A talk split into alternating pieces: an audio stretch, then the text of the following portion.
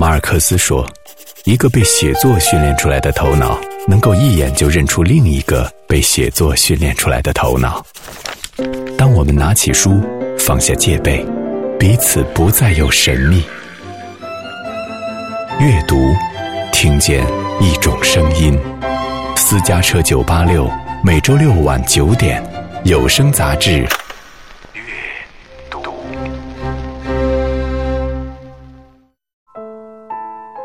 它是布拉格的文化标志。就如果没有卡夫卡，我觉得布拉格的城市的这种内涵哈，它的这个深度、多元这些可能会弱一些。他有谜一般无望深沉的眼睛。朵拉有一段话，他说：“理解卡夫卡呢，你读他的作品是不可以的。”他说：“什么样的方式可以理解他呢？唯一的一个方式，就是握着卡夫卡的手，看着他的眼睛，跟他说话。”他的想象奇诡。作品充满神秘与荒诞。就卡夫卡的作品，通常情况下都有很多种解读，并且他自己有的时候也不能确认我到底是哪一种解读是我要表达的。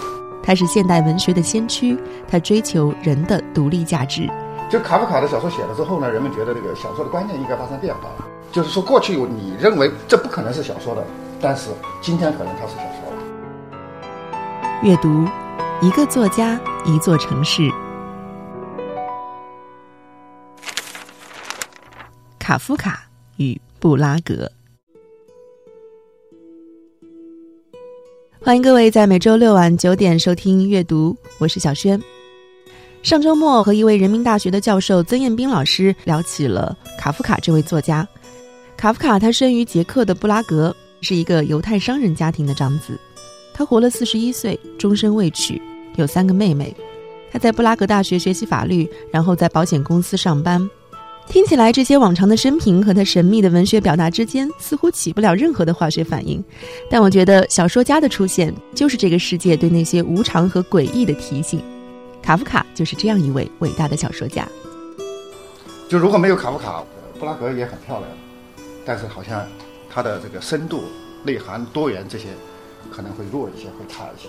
也就是说，这些城市的气质在卡夫卡的小说里面，甚至是他的人生经历当中都有体现。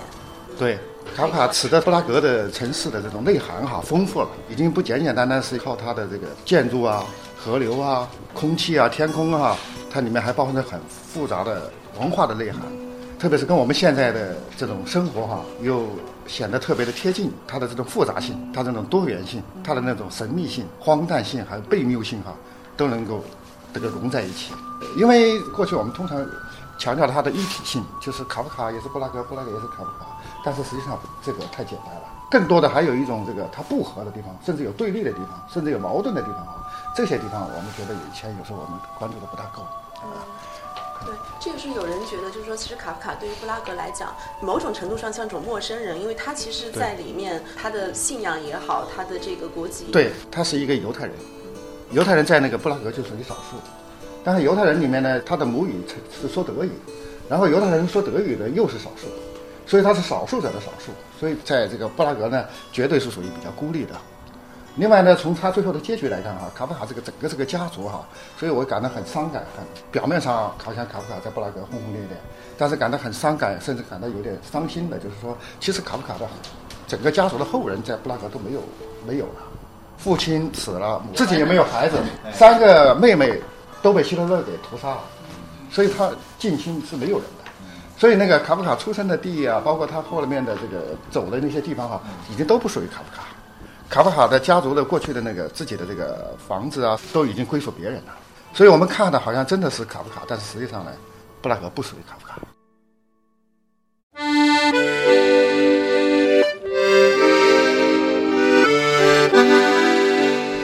卡夫卡的创作几乎都在布拉格完成。他是一个犹太人，在布拉格用德语写作。他一生都在做回家的梦，一辈子都在逃离这座和他关系密切的城市。住在布拉格，卡夫卡更像是一个无家可归的陌生人。尽管如今这个城市的一切仿佛都在怀念这位作家。布拉格的老街至今还铺着卡夫卡走过的石板路。活了四十一岁的卡夫卡知道这里每一座老房子的故事。他曾经带着他的朋友走过古老的教堂，穿过巴洛克风格的大门，横贯文艺复兴时期的回廊，然后再走进黑暗的像地洞一般的地道。他光顾窝在狭小院落里的凄凉的小酒馆，站在院子里等待阳光的抚慰。有罗马式回廊环绕的院子，只有在正午时分，阳光才会直泻下来。在卡夫卡的时代，布拉格简陋的房子交错着层层叠叠的胡同，光线灰暗。他的家不在老城那些宽敞的街道，而是在伏尔塔瓦河岸边一个与周围中世纪风格格格不入的黄金小巷。这里曾经是术士们替君王冶炼黄金的地方。居住在这里的卡夫卡总是用那双充满疑问的眼睛审视着这座移动的城市。他对布拉格写下了阴郁的预言。从前的布拉格不喜欢卡夫卡，他们似乎更喜欢另外一位捷克作家米兰昆德拉对这座城市的迷恋。你看卡夫卡所有的照片哈。啊，没有笑得很灿烂，眼睛里面总是很大，他眼睛是很大的，啊，有神的。然后呢，里面这个感情很复杂，有这种忧郁啊、焦虑啊、恐惧啊、不安呐，这是就是他的眼睛很复杂。卡夫卡虽然一辈子没有结婚嘛，但是他有三个女朋友，啊，其中最重要的就是他最后有一朵拉跟他关系是不错的，他们在一起生活了将近大半年吧，啊，最后住在这个柏林。然后这个朵拉有一段话，他说卡夫卡呢其实跟别人没有关系，他完全一个私人化的，你们别把他当做一个公众人物，啊，你们是理解不了他的。他说理解卡夫卡呢，你读他的作品是不可以的，就理解不透。你读他的书信也是不行的，日记也是不行的。那他说什么样的方式可以理解他呢？唯一的一个方式，就是握着卡夫卡的手，看着他的眼睛，跟他说话。这种方式我觉得很重要，看着他的眼神，你慢慢的听，也许他会对你说话的。卡夫卡回家的路上，雷雨过后，应该看看天上那种令人幸福的力量。我感觉到了我的业绩，它控制着我，虽然我不反对。我向前行进。我的速度是胡同一侧的人走路的速度，是这个胡同的人走路的速度，是这个区的人走路的速度。对于这个区、这个胡同里发生的一切，对敲门打呼的夜游郎，对灯红酒绿桌面上的吹捧之词，对床上厮混的情侣，对甚至在新建筑物手脚上的约会。对在黑暗胡同里紧靠房墙的守候，对在妓院的小沙发上公开的寻欢作乐，我都要负责。我尊重我的过去，反对我的未来。不过，我觉得两者都是卓越的，两者之中又没有一个能具备优点，只是天道不公罢了。不过，我进房间的时候很少考虑，而我上楼梯的时候也没有发现什么值得思考的东西。我打开窗户，让这个窗户全部敞开。我正在对花园奏乐，也无济于事。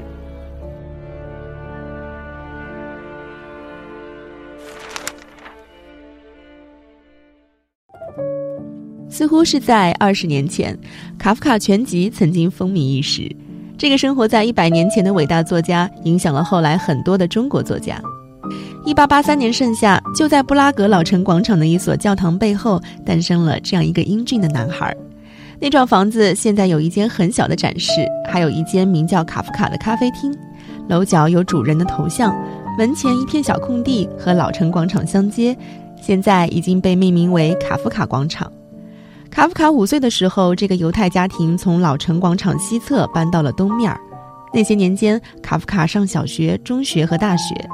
当年那个罩在黑色西装里的卡夫卡，每天早晨和傍晚都有些不情愿地在这条街上过着重复的生活，好像他一直生活在一种寂寞、边缘和压抑的状态之下。这种印象源于我们对卡夫卡小说里那些孤独的描述。跑着的过路人。晚上，我沿着胡同散步，胡同是一个上坡。那晚是个月圆之夜，所以我很清楚地看见一个男人从远处向我跑来。即使他是衣着褴褛的、软弱的，即使他后面有人跑着叫喊着，我们不会抓住他，而是让他继续跑着。乘客，我站在电车的一端，在这个世界里要找到我的一个位置，实在是没有把握。在这个城里，我在家里也是这样。我也不能提出在某一方面我的什么要求。我们承认事情就是这样。我站在电车的尽头，有如将自己拴在这根绳上，让车子载着我，人们躲避车子，或者各行其道，默默地走着，或者在窗户前休息，无人有求于我。卡夫卡的作品很重要的一个就是叛逆性，它跟传统是不一样的。就卡夫卡的小说写了之后呢，人们觉得这个小说的观念应该发生变化了，他对整个文学观念、小说观念、创作观念啊都会有改变。不是说小说写的怎么好，或者说内容怎么改变，不是的，是整个小说观念。就是说，过去你认为这不可能是小说的，但是今天可能它是小说了。改变人们的观念之后呢，就开创了另外一条路。所以它是个反传统这个意思，反过去的人们的观念。然后呢，这个卡夫卡呢，人们还对他有一个说法，他是一个精神的裸体者，都把精神显露给大家，没有遮盖。特别是坐下来讲，作为人来讲，可能他某些地方还是比较简单的。所以这里面就是一个简单和复杂的一种关系，在卡夫卡身上有很鲜明的那种体现。卡夫卡生前出版过七个单行本和文集，他远远算不上畅销书作家。他甚至在遗嘱中还一再要求毁掉那些无用的文字，因为那无法让他感到丝毫幸福。他十分追求完美，尽管现实生活在常人看来并不应该使卡夫卡变得不顺意。他按照父亲的意愿读了实用的法律学科，他一直有一份稳定的工作，他在单位里也算受人尊敬，也做很多助人为乐的事情。的确，他没有对外部世界感到任何的不公，但在内心深处，他却从来也没有热爱过工作，不曾怀有任何人对谋生和职业应有的抱负。他内心所呈现的复杂，可以让他一面像常人一样循规蹈矩的工作、生活、学习和恋爱。一面又把自己放逐和孤立，他的内心始终不能像周围人一样放松下来。他把那些极小的恐惧、自责、怀疑无限的放大，把一切思想和情绪像标本那样解剖。所以，尽管他的个人经验狭窄，甚至没有走出过布拉格老城，但卡夫卡却具备了人类最普遍、最本质的精神和情感。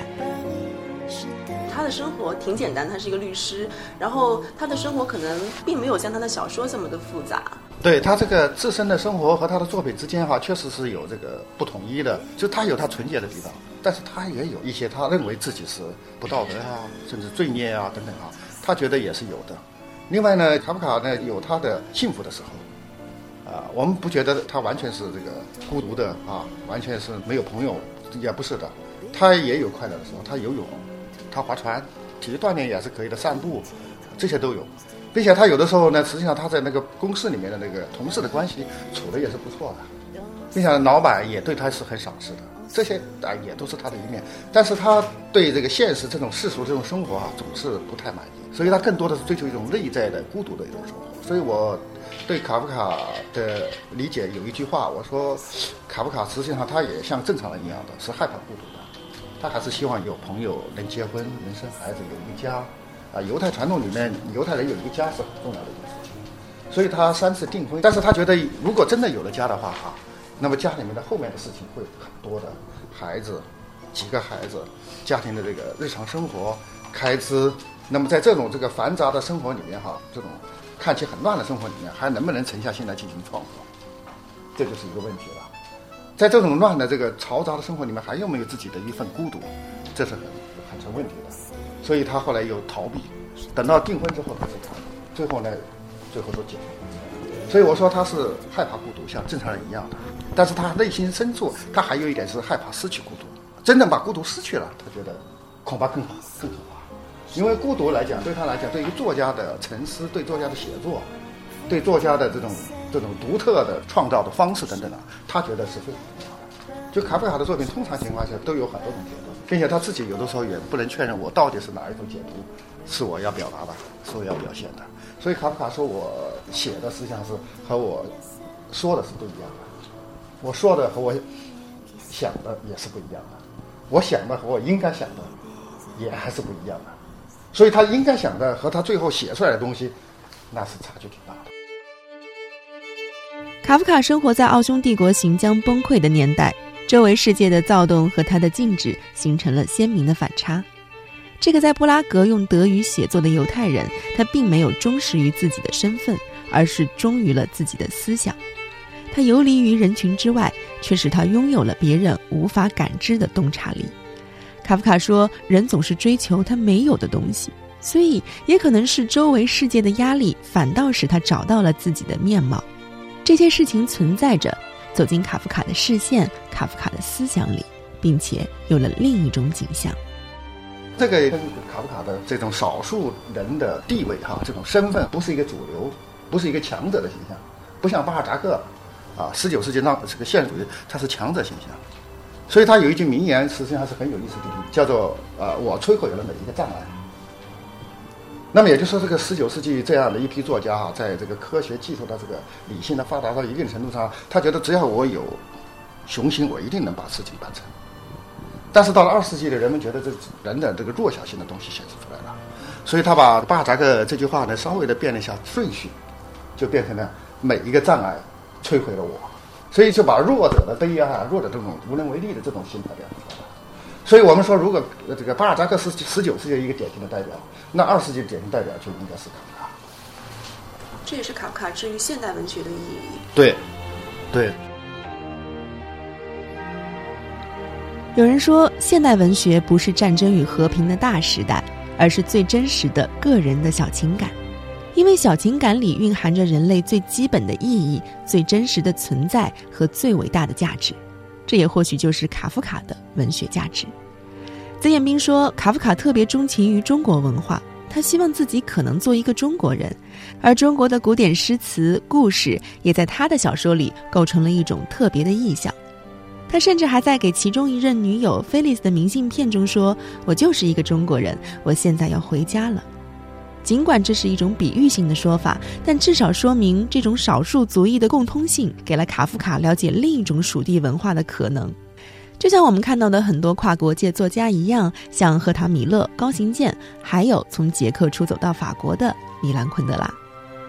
卡夫卡正是以这样的方式表现了现代人的基本经验和情感，所以从他的作品中，存在主义文学看到了追求自由存在的痛苦。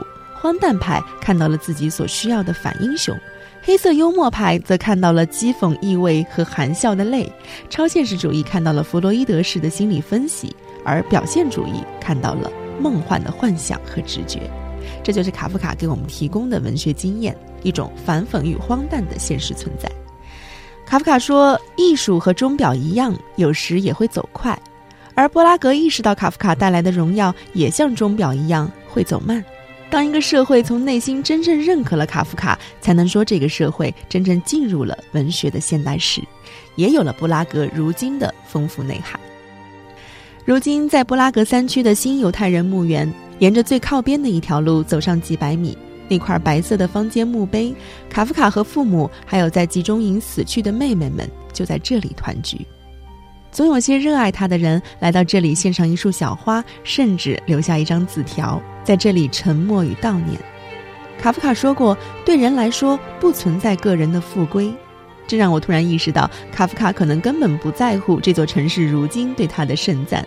他也许只会轻轻地说：“你看，这正好证明了我的观点：人类巨大无比的贪欲和虚荣，争夺着其实并没有实际价值的价值。”大多数人其实根本不在生活，而只是附着在生活上。但你要相信，生活作为整体将永远延续下去。相信最近的东西和最远的东西。好，感谢收听本期阅读，下周见。